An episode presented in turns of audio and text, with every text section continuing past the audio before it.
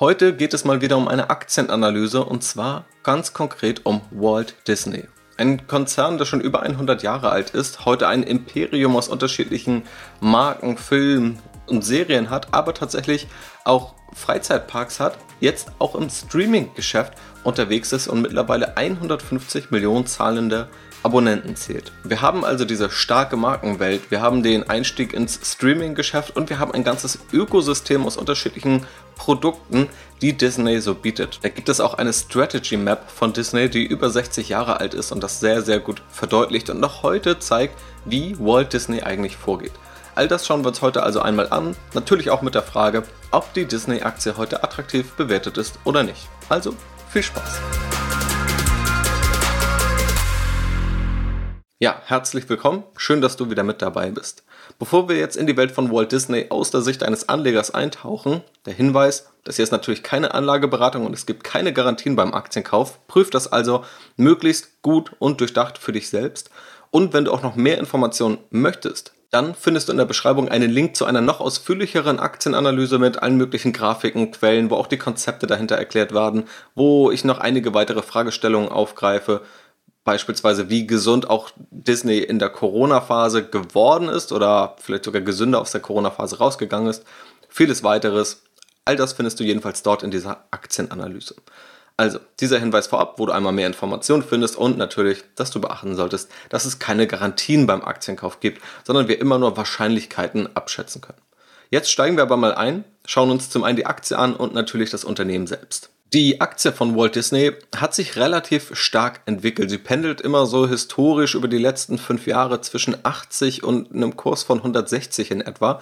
Aktuell befinden wir uns auf einem Allzeithoch bei der Disney-Aktie. Und als es dann in die Corona-Pandemie ging, da hat man auf jeden Fall einen deutlichen Abschlag gemerkt. Tatsächlich habe ich selbst, ich habe es nochmal nachgeguckt, Ende März in die Disney-Aktie investiert. Das war natürlich jetzt rückblickend betrachtet ein sehr guter Zeitpunkt. Das kann natürlich auch immer mal ganz anders laufen. Aber gerade weil dieses Geschäft rund um die Freizeitparks oder auch Kinos geschlossen werden mussten, war eben auch dort der Kursabschlag zu dem Zeitpunkt sicherlich nicht ganz unberechtigt. Und woher dann der Aufschwung danach kam, das werden wir gleich auch noch sehen. Wenn man sich die letzten etwa 15 Jahre von Disney anschaut, dann ist diese Zeit auch geprägt von Zukäufen und Akquisitionen. 2006 beispielsweise wurde Pixar gekauft, 2009 dann Marvel, 2012 Lucasfilm, wo unter anderem die Star Wars Reihe drin steckt. Bumtech Media wurde gekauft, 21st Century Fox wurde dann 2019 gekauft, Ebenso wurde 2019 Disney Plus gegründet und auch der Streamingdienst Hulu wurde im Jahr 2019 zumindest anteilig gekauft. Also viele Zukäufe hier, die das Universum von Disney größer machen als das, was man vielleicht sonst so als Disney-Marken kennt, was dann aber eigentlich noch zu Pixar gehört, zu Marvel gehört, zu Lucasfilm gehört, zu 21st Century Fox, zu Hulu, was dann aber letztendlich mittlerweile auch alles im Konzern Walt Disney gebündelt ist. Dadurch macht es den Konzern schon so groß, dass es jetzt schwer ist, alles hervorzuheben, was dort an bekannten Serien, Filmen oder auch Figuren vorhanden ist. Aber da geht es beispielsweise um die klassische Disney-Welt, also Pinocchio, König der Löwen, Peter Pan, Ice Age, Rapunzel, High School Musical, Monster AG, Toy Story und viele weitere. Jetzt aber eben auch diese Marvel-Welt, Avengers, Guardians of the Galaxy, Hulk, Loki, oder auch von Lucasfilm, die erwähnte Star Wars-Reihe, die mittlerweile auch zum Disney-Universum gehört, aber auch Dinge wie National Geographic, also eher Naturfilmdienste oder auch Streamingdienste wie ESPN, die sich auf Sport fokussieren. Auch das ist ein Teil von Walt Disney. Werfen wir aber mal einen Blick auf die Zahlen und vor allem auch die Gewinnentwicklung, die Disney so hingelegt hat. Bei Wachstumsunternehmen schaut man oft auch auf die Umsätze. Bei Disney, ein Unternehmen, das lange am Markt ist, sind natürlich aber die Gewinne am Ende noch etwas entscheidender und interessanter. Sie sind 2020 gesunken, das habe ich ja schon angekündigt, aber bis 2019 hatte man zumindest einen weitestgehend konstanten Trend, der auch mal in der Finanzkrise kurz rückläufig war, aber im Durchschnitt 11% Wachstumsrate auf den Gewinn gesehen, was in der Größe bei einem so etablierten und ja im Grunde schon traditionellen Konzern wie Disney schon relativ stark ist. 2005 hatte Disney einen Jahresgewinn von zweieinhalb Milliarden US-Dollar. 2010 war man dann bei 4 Milliarden. 2016 war man dann bei 9,5 Milliarden. und 2018 hat man dann tatsächlich 12,5 Milliarden US-Dollar Jahresgewinn erzielt. Letztes Jahr, also im Jahr 2020, ist der Gewinn dann geschmolzen. Er ist sogar zu einem Verlust geworden. Tatsächlich also seit vielen, vielen Jahren und Jahrzehnten musste Disney mal wieder einen Verlust verkraften. Schaut man sich hier dann die Umsatzentwicklung an, dann ist man von 55 Milliarden Dollar in 2016 auf 60 Milliarden Dollar in 2018, auf 70 Milliarden Dollar 2019 gestiegen und 2020 dann auf etwa 65 Milliarden Dollar zurückgefallen, was immerhin noch ein ziemlich starkes Niveau ist. Woran das Ganze liegt, sieht man dann noch besser, wenn man sich die unterschiedlichen Segmente anschaut, in denen Disney unterwegs ist und wie auch Disney das eigene Geschäftsmodell kategorisiert. Das sind zum einen Media Networks, dazu gehören dann Lizenzrechte oder auch Werbeerlöse. Das Segment Parks Experiences and Products, also Freizeitparks wie beispielsweise das Disneyland. Dann das Segment Studio Entertainment, da gehört alles rein, was dann zu Kinos gehört oder auch DVD-Verkäufen oder auch Blu-ray-Verkäufen. Und dann gibt es noch das Segment Direct to Consumer and International.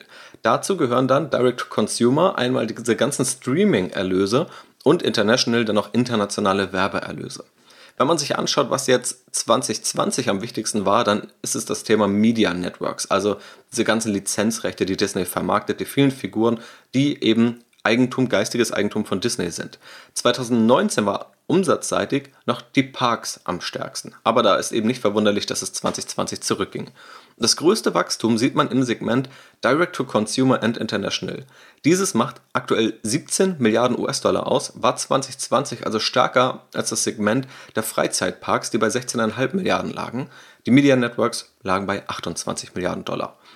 Damit ist dieses Segment Direct to Consumer zentral getrieben von diesen Streamingdiensten um 81% gewachsen. Aber noch kostet Disney das Ganze auch Geld. Der operative Verlust in dem Segment lag bei etwa 3 Milliarden US-Dollar, während die Parks bei etwa plus minus null waren und die Media Networks, die haben einen operativen Gewinn von 9 Milliarden US-Dollar erzielt. Also gewinnseitig sind nach wie vor auch diese Media Networks am relevantesten, auch umsatzseitig. Das Wachstum ist aber ziemlich stark, gerade in diesem Streaming-Geschäft. Und dann gibt es eben diese ominöse Strategy Map von Walt Disney. Und letztendlich sieht man dort relativ gut zusammengefasst, wie das Geschäftsmodell und dieses Ökosystem von Walt Disney funktioniert. In der Mitte steht das Walt Disney Studio, Motion Pictures, wo also Filme produziert werden, wo Figuren kreiert werden, wo Serien kreiert werden. Und dann gibt es alle möglichen Pfeile hin zu anderen Rechtecken, die wiederum irgendwelche Produkte darstellen. Beispielsweise das Disneyland, wo Menschen hingehen können, um die Disney-Figuren nochmal anders zu erleben. Oder das Thema Merchandise-Licensing, also einfach ja, Merchandise-Artikel, T-Shirts, Figuren oder ähnliches zu verkaufen. Das Thema TV, also das Ganze nochmal im Fernsehen in der Zweit- oder Drittverwertung auszustrahlen. Das Thema Music, also einfach Musik zu erstellen, die dann dazu passt. Das heißt, rund um diese Figuren, rund um dieses geistige Eigentum, diese Marken, die Serien, wird ein riesiges Ökosystem geschaffen, um das wirklich zu erleben. Um nicht nur einen Film zu schauen, sondern mehrere Filme, eine Serie, in einen Freizeitpark zu gehen, äh, noch Musik zu hören und noch andere Artikel dazu zu kaufen. Das ist quasi die Strategie, die Walt Disney seit 60, 70 Jahren verfolgt und in die tatsächlich auch dieser Streaming-Eintritt, den wir jetzt gesehen haben, ziemlich gut passt. Wer meine Analysen auf Strategy Invest schon mal gelesen hat, der weiß, dass dort immer eine Geschäftsmodellbewertung drin steckt. Also Kriterien, die gute Geschäftsmodelle kennzeichnen, Geschäftsmodelle, die vor allem einen starken Bohrgraben haben, die sich gut verteidigen lassen, die aber auch ein gutes Wachstum ermöglichen. Und hier gibt es ganz zentral fünf Faktoren. Zum einen, ob es wiederkehrende Umsätze gibt, möglichst mit einem Login-Effekt, also dass irgendwo eine Art Abo-Modell womöglich besteht und Kunden auch wirklich Anreize haben, Kunden zu bleiben. Das ist bei Disney ehrlicherweise mittelmäßig ausgeprägt, ist jetzt also nicht die, die, große Stärke oder nicht das große Geheimrezept in diesem Geschäftsmodell. Dann gibt es das Thema Netzwerkeffekte. Also wird ein Produkt dadurch besser, dass auch andere es nutzen, was vor allem ja, bei einem größer werdenden, bei einem wachsenden Unternehmen starke Vorteile hat. Facebook ist da das Musterbeispiel. Auch die sind bei Disney eher weniger ausgeprägt, wobei es auch da sicherlich Vorteile gibt. Beispielsweise, wenn andere das gucken, dann gibt es mal eher Empfehlungen oder Dinge werden sich zusammen angeschaut. Wo Disney aber stark ist, sind die Skaleneffekte. Also einfach enorm groß zu sein mittlerweile, andere große Serien kaufen zu können und durch diese Größe auch überhaupt Dinge realisieren zu können, wie einen eigenen Streaming-Service, wie Freizeitparks, wie eigene Filmproduktion. Das ist eine Größe, die haben wenige andere Unternehmen und wegen dieser Größe kann Disney das so umsetzen und ein Ökosystem bauen, was ziemlich einzigartig ist und auch ziemlich schwer angegriffen werden kann. Ein weiterer Faktor bei Geschäftsmodellen ist eine proprietäre Technologie, also eine Technologie, die das Unternehmen selbst besitzt und die womöglich auch ein Vorteil gegenüber Konkurrenten sein kann. Beispielsweise Apple hat sehr viel eigene Technologie und kann sich dadurch auch von Konkurrenten abheben. Das ist bei Disney begrenzt der Fall. Man kann natürlich nun darüber streiten und da bin ich kein Experte, ob Disney ganz spezielle Technologie hat, um Filme zu entwickeln, um Serien zu entwickeln. Sicherlich wird Disney da zu den Besten gehören oder vielleicht am besten sein.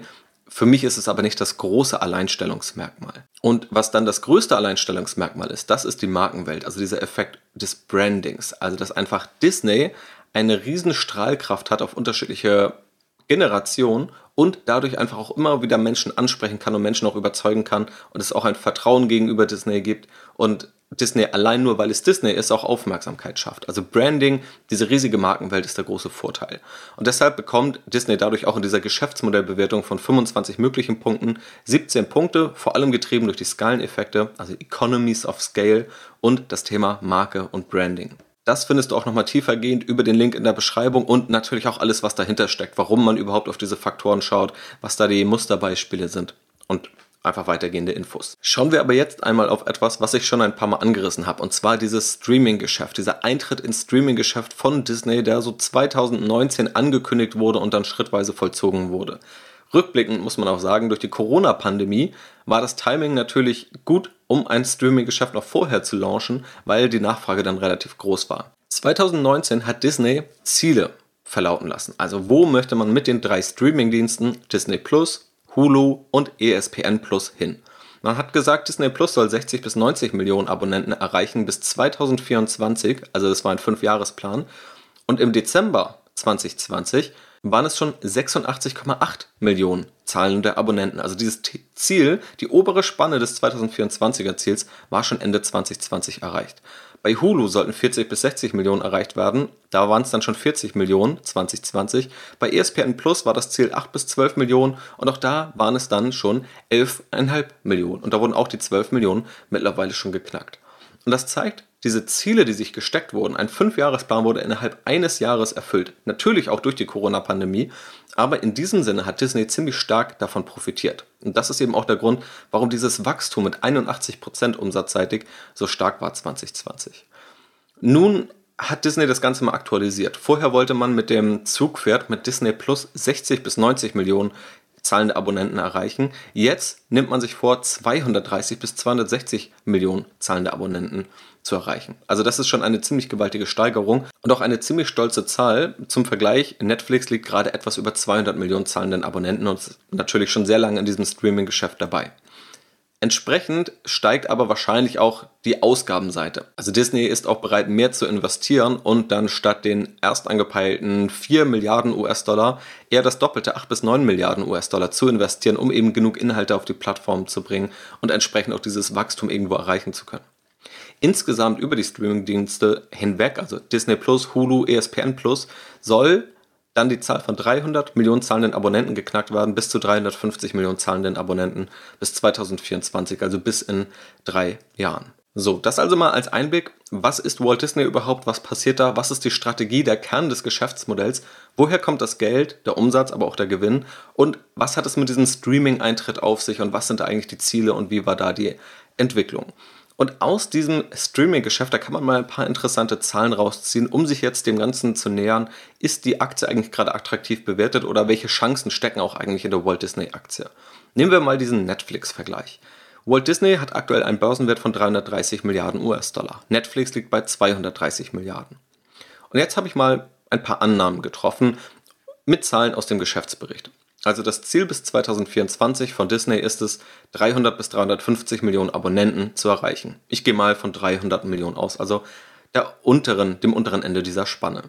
Nehmen wir jetzt an, pro Abo erlöst Disney etwa 10 US-Dollar. Das ist aktuell im Durchschnitt etwa bei 7 bis 8 US-Dollar. Ich gehe aber davon aus, dass es über den Zeitverlauf noch steigen wird, gerade wenn auch mehr Inhalte auf die Plattform kommen. Die Bruttomarge, also was sozusagen der Rohertrag ist von Disney, habe ich mal mit 50% angenommen. Netflix ist ja nur im Streaming-Geschäft, liegt hier bei 35%. Ich gehe aber davon aus, dass die Bruttomarge für Disney bei diesem Streaming-Geschäft erstmal höher ist, denn Disney hat ja viele Inhalte schon, muss sie nicht extra produzieren. Das heißt, der Rohertrag daraus könnte auch erstmal deutlich höher sein bei Disney, was eben ein Teil dieser Annahme ist. Aber natürlich kann man diese Annahme auch kritisch hinterfragen und sie entweder höher oder niedriger sehen. Aber wenn man das Ganze dann mal weiterrechnet, dann entsteht allein aus dem Streaming-Geschäft ein jährlicher Umsatz von 36 Milliarden US-Dollar. Im besten Jahr bisher lag Disney bei 70 Milliarden US-Dollar insgesamt und einem, einem Rohertrag aus dem Streaming-Geschäft von 18 Milliarden US-Dollar. Das ist ziemlich stark. Dann schauen wir uns das Jahr 2019 von Disney an. Eines der besten oder das beste Jahr. Dort lag der gesamte Rohertrag bei 27,5 Milliarden US-Dollar. Und allein das Streaming-Geschäft könnte 2024 demnach 18 Milliarden ausmachen. Und holen wir jetzt Netflix für den Vergleich wieder rein, dann macht Netflix heute einen Bruttogewinn von 12 Milliarden US-Dollar über quasi ja, alles, was Netflix macht. Netflix ist natürlich konzentriert auf das Streaming-Geschäft. Das heißt, Disney könnte aber einen höheren Rohertrag aus dem Streaming-Geschäft als Netflix 2024 erzielen. Das zeigt also, wie viel Wert dieses Streaming-Geschäft für Disney haben kann und dann kommt noch das hinzu, was eigentlich das traditionelle Geschäft von Disney ist. Also die ganzen Parks, das Media Network, ähm, andere Vertriebswege, das ganze Merchandise-Geschäft und eben die anderen Segmente, die ich vorher genannt habe. Und das zeigt, und das ist zumindest meine Überzeugung, dass Disney hier relativ viel Potenzial noch hat, dass es heben kann und dieser Eintritt ins Streaming-Geschäft enorm spannend ist. Gerade weil das Risiko auch begrenzt ist, denn Disney strahlt einfach nur auch bestehende Inhalte über einen weiteren Vertriebsweg aus und kann auch viel flexibler sein, testet es auch mal, Filme im Kino zu zeigen, mal diese nur im Streaming zu zeigen und dann womöglich auch noch kostenpflichtig zu machen, selbst wenn schon ein Abo besteht.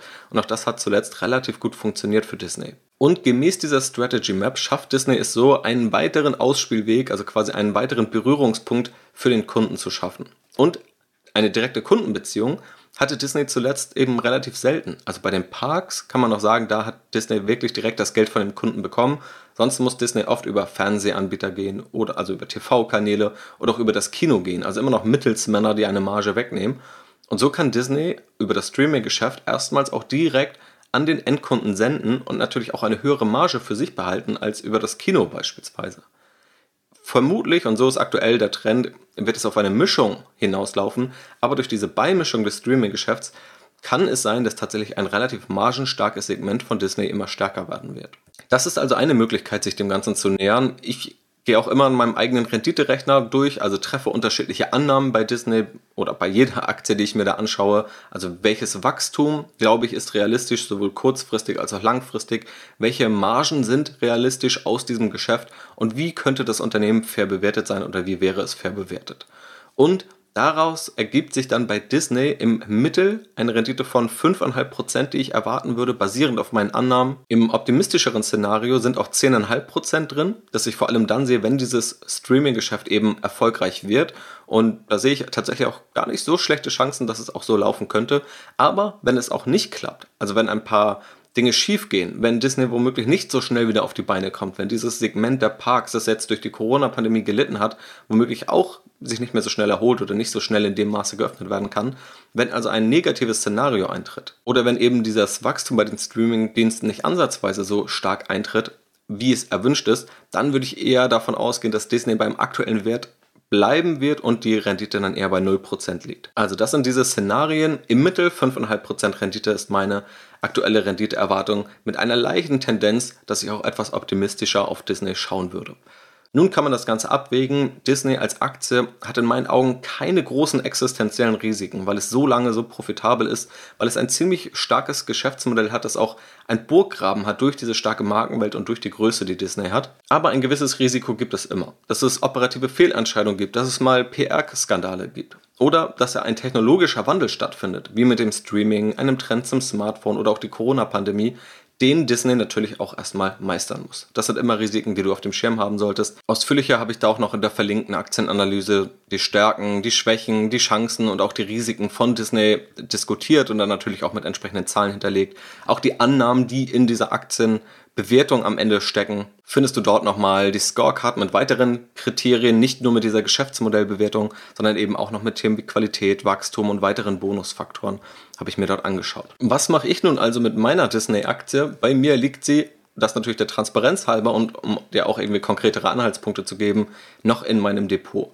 Was ich hier eben interessant finde, ist, dass das Risiko irgendwo begrenzt ist. Das heißt, in meinen Augen ist es ein im Vergleich zu anderen Aktien weniger riskantes Investment, was natürlich immer noch Risiken mit sich bringt, was aber eine gewisse Chance auch nach oben hat, nochmal positiv zu überraschen, weil ich schon viel Potenzial in diesem gesamten Streaming-Geschäft sehe und in diesem Ansatz, den Disney dort fährt, einen relativ risikoarmen Ansatz, auch dieses Streaming-Geschäft auszutesten und bestehende Inhalte dort weiter zu vermehren oder zu verwerten und letztendlich genau diese Strategy Roadmap verfolgt, die seit eigentlich 60 bis 70 Jahren Disney zu diesem Erfolg geführt hat. Man sollte aber auch keine Rendite-Wunder, denke ich, von dieser Disney-Aktie erwarten, das tue ich auch nicht, sondern ist tatsächlich auch immer noch sehen, diese Disney-Aktie ist schon etwas stärker gestiegen, da stecken auch schon ein paar Wachstumsfantasien drin und es ist eher ein vergleichsweise sicherer Titel, der noch etwas Rendite liefern kann, aber sich höchstwahrscheinlich nicht in kürzester Zeit um ein x-faches vervielfachen wird. Das wäre die falsche Erwartungshaltung. Also, das mal als konkreter Einblick in die Walt Disney Aktie, quasi ein kurzer Ritt durch eine Aktienbewertung anhand eines konkreten Beispiels und so die wichtigsten Faktoren. Wenn da jetzt irgendwelche Punkte dabei sind, wo du sagst, die fehlen vielleicht noch oder die könnte man auch noch anders sehen, dann lass es mich natürlich gerne wissen. Oder wenn hier auch Konzepte aufgetaucht sind, die du vielleicht noch nicht kennst, dann lass mich das auch wissen, dann kann ich da gerne nochmal tiefer reingehen und diese Konzepte erklären. Auch Wünsche zu konkreten Aktien nehme ich auf Strategy Invest auch immer wieder entgegen und daraus ist dann auch diese Disney Aktienanalyse entstanden. Ich hoffe in jedem Fall, dass es dir gefallen hat. Ich wünsche noch einen wunderschönen Tag, mach's gut und bis zum nächsten Mal.